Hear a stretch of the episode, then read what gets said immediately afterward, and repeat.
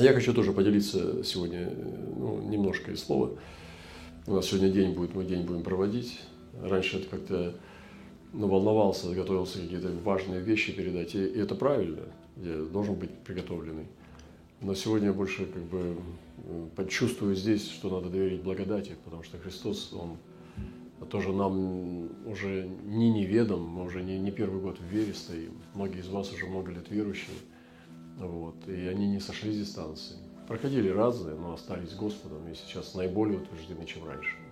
Поэтому это, это ценно, это очень ценно. Я тоже это ценю. И я верю, что Господь это тоже очень сильно ценит. И было такое, вчера буквально, вот было такое сновидение, мне прислали. Вижу невесту, которая была под покрывалом, как в паранже, которую одевают мусульмане. Она подходила к дверям, за которыми ожидал ее жених, но разворачивалась и уходила, так и не открыв двери. Жених ожидал, когда же она откроет двери, чтобы вошел он или же невеста вышла сама к нему. Вот, то есть за дверями э, невесты находился жених, и она не открывала двери ему. А жених ожидал, что она откроет, чтобы он вошел, или же чтобы она сама к нему вышла. Это интересно, потому что я вот сейчас вот только буквально на, на э, собрании вот это откровение, а сам приготовил слово вот об этом же. Это удивительно, как Господь соединяет. И второе, тут же, вторая часть. Человек Божий откапывал новый колодец, из этого колодца вышел сильный веть, вихрь. Одновременно с неба пошел сильный дождь. Мы сегодня говорим о дожде. И соединился этот сильный вихрь с дождем. И начал приносить изменения на земле. Для одних благо, для других разрушение. И человек Божий вошел в этот сильный вихрь, призвал других войти тоже, но некоторых это очень сильно пугало, особенно тех, кто перенес разрушение. Вот сегодня вот этот призыв звучит, чтобы мы не боялись разрушений. Не боялись. Идите, идите, не думайте, не планируйте. Просто вступайте. Вот. И, ну, это очень сильные вещи. То, что и невеста не открывает двери, и он ждет. И у меня ощущение, что вот Господь именно как раз вот это слово, он напоминает, помните, как сказал Павел, простые слова очень, но у них все заключено – помни Господа Иисуса. Вот. Вот такие, казалось бы, банальные вещи. Ну как? Ну, конечно, мы помним Господа Иисуса. А вот нет. Мы забываем Господа Иисуса. Мы помним христианство, мы помним церковь, мы помним служение, помним братьев и сестер, а Господа Иисуса забываем. Он говорит, помни Господа Иисуса. Что в этих словах? В этих словах, что Его пример, Его жизнь, Его слова. Понимаете? Его путь его пример, его слова, его учение. Помни Господа Иисуса. И вот сегодня я чувствую, как здесь Господь, э, ну, Он сиять начинает ярче, потому что мы говорим о Нем, о Его э, личности, о Его сердце. И это самое важное, самое важное в нашей жизни. Это сам Он. Кто-то сказал такой рассказ, я как-то слышал такую историю короткую, как ну, они спрашивали, э, что важно, что самое важное. И католики говорили там Дева Мария, кто-то там э, евангелисты говорили вера, вот, э, лютеране говорили там еще что-то и так далее. Но никто не сказал Иисус Христос. И один человек Божий, просто христианин какой-то верующий, он сказал, Иисус Христос самое важное. И в нашей жизни это самое это главное, это Он. И когда мы с Ним теряем связь, все остальное теряет, он блекнет, оно не имеет уже значения большого. Вот, и ну, я сегодня хочу поделиться с несколькими из Писания, короткими зарисовками такими.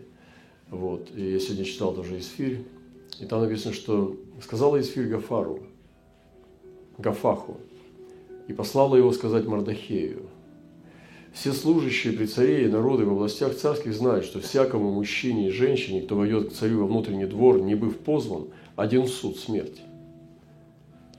Только тот, кому прострет царь свой золотой скипетр, останется жив. а я не звона к царю вот уже 30 дней.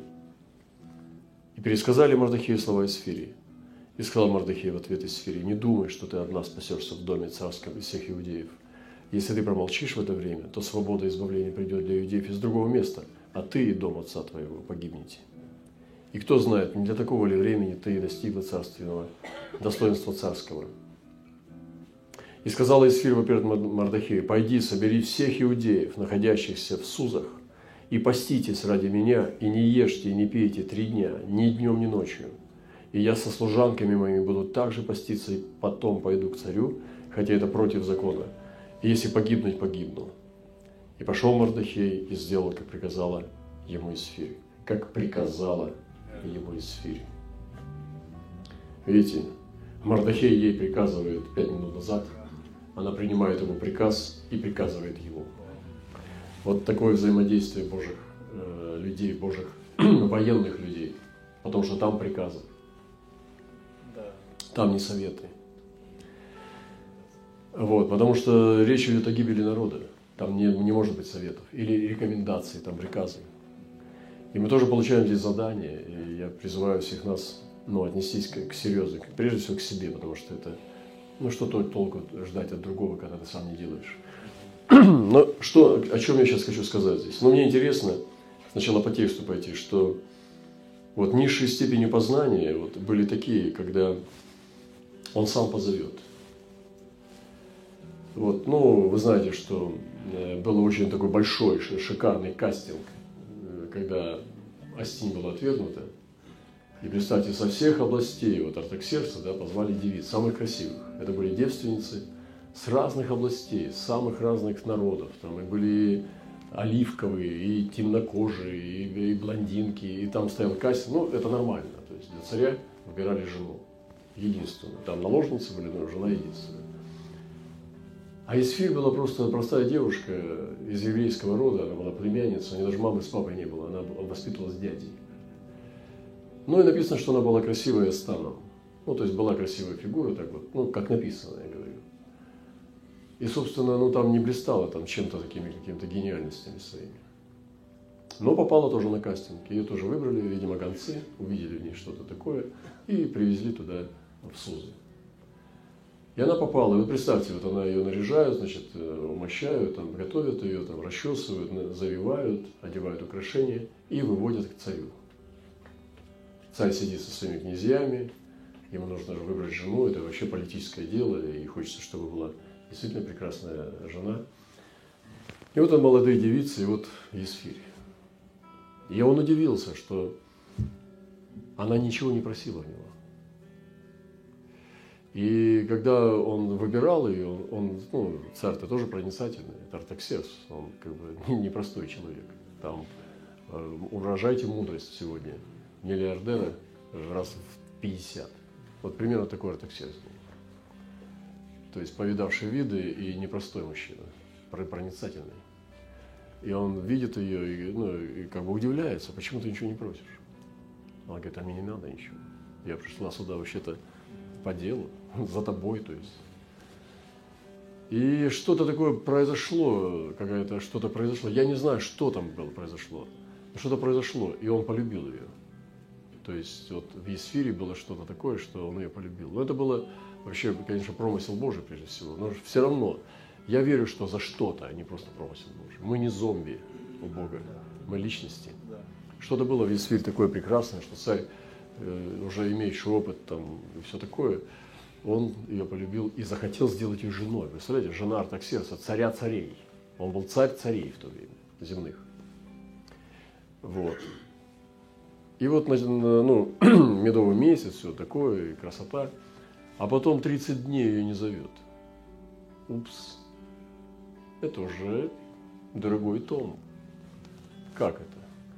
И тут такая ситуация, там вот эти все козни этого а, а, Амана и все такое, под угрозой целая иудейская, ну просто э, нация по всем разным э, провинциям царства.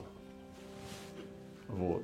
И, она, и ее э, говорит ей Мардахи, ты пользуешься царским достоинством, ты царица, давай спасай народ свой. Если ты не сделаешь этого, тогда ты будешь низвергнут, ты весь род твой. Ну, он практически косвенно проклинает, как бы, показывает ей, что ты под проклятие заходишь. И я от тебя отрекусь просто. Дядя ее, он как отец и мать ей был. И она говорит, а я не звона к царю вот уже 30 дней. И у меня вопрос, ну, не сильно так он меня волнует, конечно, но все равно вопрос интересный. А почему он ее не зовет 30 дней? Разлюбил, может быть? Может быть. Потерял к ней интерес? Может быть. А может быть занят политическими делами, может некогда. Но да вроде там, в, цар, в дворце, никуда не, не, не в отъезде. То есть, ну, телефонов не было, она могла бы написать смс чтобы голову сохранить на плечах. Потому что против смс закона не было. Но не могла тоже, да? И вот а царский указ жестко стоял, что во внутренние покои царского дворца, если ты зайдешь без того, чтобы царь тебя позвал, значит казнь сразу. И закон все, и на царицу распространяется. И она сказала такое, что кто войдет царю во внутренний двор, не быв позван, один суд, смерть. Только тот, кому прострет царь свой золотой скипетр, останется жив. Вот. Ну, к чему я все это говорю? Да, ну, мне кажется, что, может быть, действительно это было... А мог ее испытать. Это же царь. И он символ очень высокого царя. Он мог действительно быть занят.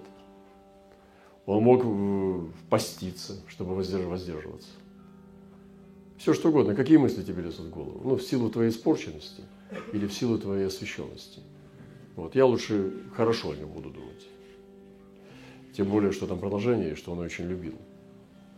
И когда я ее увидел, она, он просто вскипела в нем любовь снова. Вот. И но вот эта низшая степень познания его присутствия, вот мы сегодня сразу в символы заходим, э, интерпретируем Писание, толкуем, это ждать, пока он провоцирует призыв, пока он инициирует свое присутствие. Вот как в этом откровении, которое я сначала прочитал, невеста подходит к двери, а за ней жених. Он ждет, пока она откроет ему, чтобы ему зайти – или пока она откроет дверь, чтобы к нему выйти. Ну, большой разницы нет. Есть разница, но не, не такая существенная. Важнее встреча, чтобы дверь открылась. Это важнее гораздо. На чьей территории не так важно. Но и вот, вот эта вот ситуация здесь. Вот эти низшие познания. И я знаю, что многие люди, которые дары получили, они потом ну, засыпают эти дары, потому что люди говорят, ну Бог мне ко мне не приходит, Бог мне не показывает цены я вот все сделал, я постился, я там молился, но почему-то остановились дары. Может быть, у меня новый сезон, ну, может быть, а может и нет. Может, надо что-то уже тебе делать. И очень много верующих вот застревают на этих низших степенях познания Бога. Они ждут, пока Бог будет инициировать посещение. Мы учим нашу, наших ребят, вот нашей конгрегации и молодежь тоже – не ждите, пока Бог к вам придет. Идите сами к Нему. Вы понимаете? И мы все ждем, пока Бог нас посетит. Господь, пусть Твое присутствие придет. Слушай, э, может, ты пойдешь в Его присутствие? И вот смотрите, вот комната, папа, сын, да? Пап, что, иди сюда. В смысле, иди сюда. Может, ты ко мне придешь? Господь, приди. Но он уже пришел. Пап, ну что, ну ладно, хорошо, но если маленький сынок там вроде как разговаривать научился, а ходить еще нет. Папа приходит, что ты хочешь? Мороженое хочу. Ну, вот папа ходит еще. А когда уже взрослый, лежит на диване, там что-то смотрит телевизор, папа, иди сюда, сделай то, сделай то. Ну, мы как молимся. Папа и то сделай, папа и то сделай, и того благослови, вот это. Ну, и папа на побегушках все делает. Потому что мы же молимся. Ну да. Понимаете, да? Вместо того, чтобы встать и сказать, папа, да будет воля твоя, я, что мне делать? Говори, я пошел делать то, что ты мне скажешь. А мы папе говорим, что ему надо делать. И он бедный бегает в поту и делает то, что, что нам в голову взбрело. Ну, во имя Иисуса же. Понимаете, и вы подумайте, что вот так вот мы молимся порой. Совершенно как вот просто, как, ну, просто вот слепые. Но, конечно, отец не бегает. Он просто не слушает эти молитвы. Это так происходит, когда мы молимся не по воле Его. Молимся не по Его воле. Он просто не слушает, потому что мы сами с собой разговариваем. Река Шакарама, и вот это вот все. Это, ну, просто, ну, дверь надо закрывать, захлопывать, как можно просто потолще, чтобы подальше. Ну, я, мягко говоря, противник таких молитвенных собраний, поэтому мы ищем Его присутствие, и мы слушаем Его голос в нашем сердце. И движемся то, что Он делает. И мы хотим, э, мы повинуемся Ему, а не Он нам. Поэтому не надо Бога делать на, на побегушках. Нам надо повиноваться Ему. Что повелишь не делать? И Он говорит, не моя воля, но твоя. Помните Христос? И вот эти низшие степени познания христиане застревают. Вот, когда, э, что Он сам нас позовет. И вот царь не идет к ней. Вот это интересно. Я бы тоже вот проэкспериментировал бы на его месте. Тоже такая вот молодая красавица, все, думаешь, а ну-ка не позову. Ну вот, это значит, а она думает, ну, наверное, наложница. Ну, вот такая жизнь там была раньше. А она жена единственная. Там же немного жен, одна. И не идет, не зовет, не зовет, не зовет. А ты где, Исфирь, вообще? 30 дней. Он тебя не зовет. Может быть, есть все-таки какие-то там ну, методы узнать у мужа, где он хотя бы? Или что? Не специально ли так все завязалось, все, чтобы ее вытащить из ее покоев к его покоям? А? Я, конечно, сейчас, ну, толкователи меня могут там побить камнями и скажут, да ты что там, вот это все гонение, там, космическая война. Подожди. Да эсфирь дороже, чем космическая война. Потому что невеста, это, ну, ну, она по ценности рядом с Иисусом стоит, потому что это его тело. Не так ли все закручено было ради того, чтобы ее вытащить с ее дворца в его дворец? И все так получилось, что она вынуждена была уже покинуть свои апартаменты и, рискуя своей жизнью, пойти в его присутствие, а не ждать, когда он ее позовет. И вот мы сидим, ждем, когда он нам сон пошлет, когда он нам дары даст, когда он нам церковь навалит новообращенными, когда чудеса начнутся. И пересказали Мардахею слова из феи. И тогда она начинает закручивать. Во-первых, это опасно. Кто может сам по себе приблизиться к нему, если он не будет познан? Я помню, я даже дерзнул и поплатился. Очень страшно. Но вот. И постится вся еврейская ну, как бы диаспора иудеи, постятся, потому что приказала Исфирь Мардахею, Мардахей им приказал, ну, чтобы выжить. Начинают поститься за что? Э, там-то не за то, чтобы выжить, а чтобы царь Есфирь не убил. За меня, говорит, поститесь. Чтобы я была царю и чтобы было все нормально. И вот они постятся три дня, ни воды, ни еды, и вот она заходит к царю.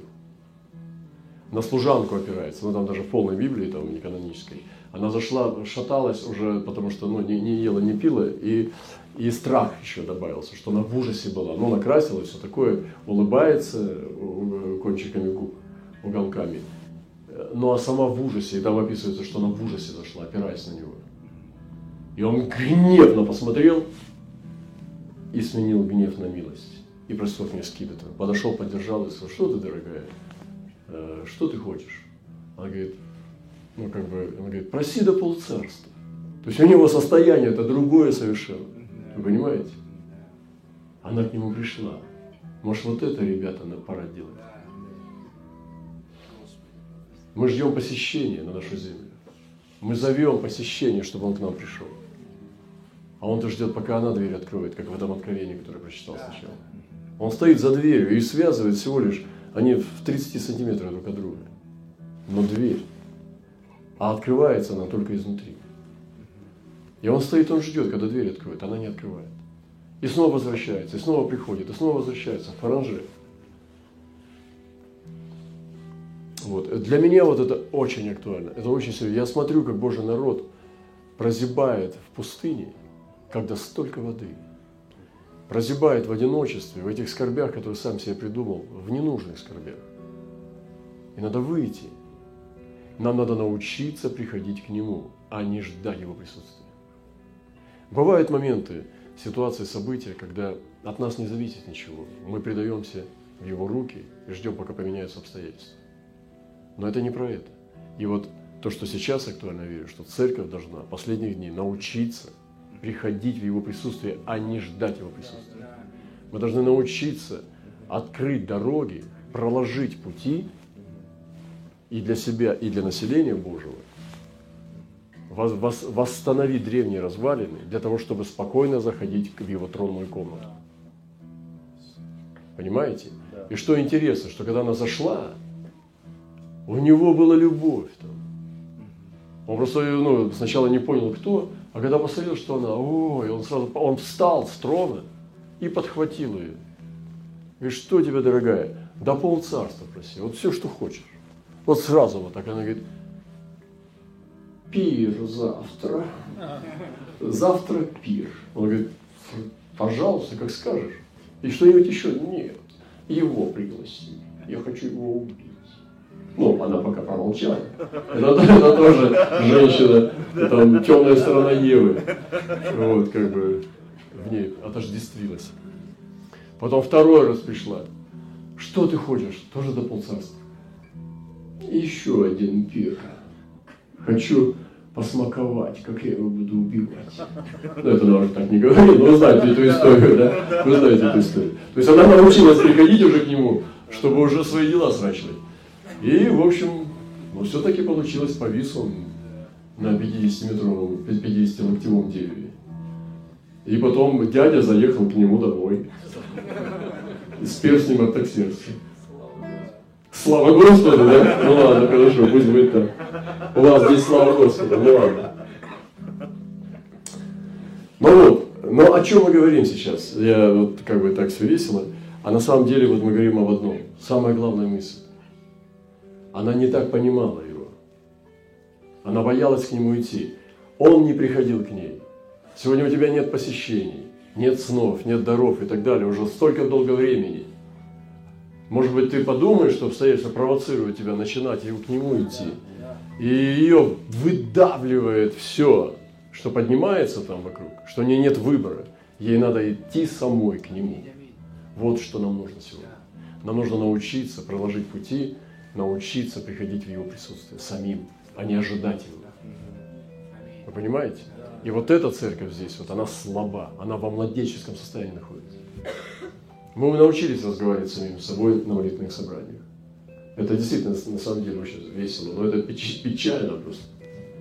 Мы научились э, э, приказывать Богу, что ему делать на молитвенных собраниях, заклиная во имя Иисуса, еще и кровь призывая. Но мы не умеем приходить в его присутствие э, вот со стопроцентной гарантией. Мы не знаем адреса, геолокация, где, как, как это делать. И вот этому надо научиться. Понимаете? Вот если вот, вот все забудете, вот это не забудете, когда развеетесь, наша жизнь изменится. Ищите путь, как приходить в его присутствие. А не как ждать, пока он. Вот это 30 дней не посещает.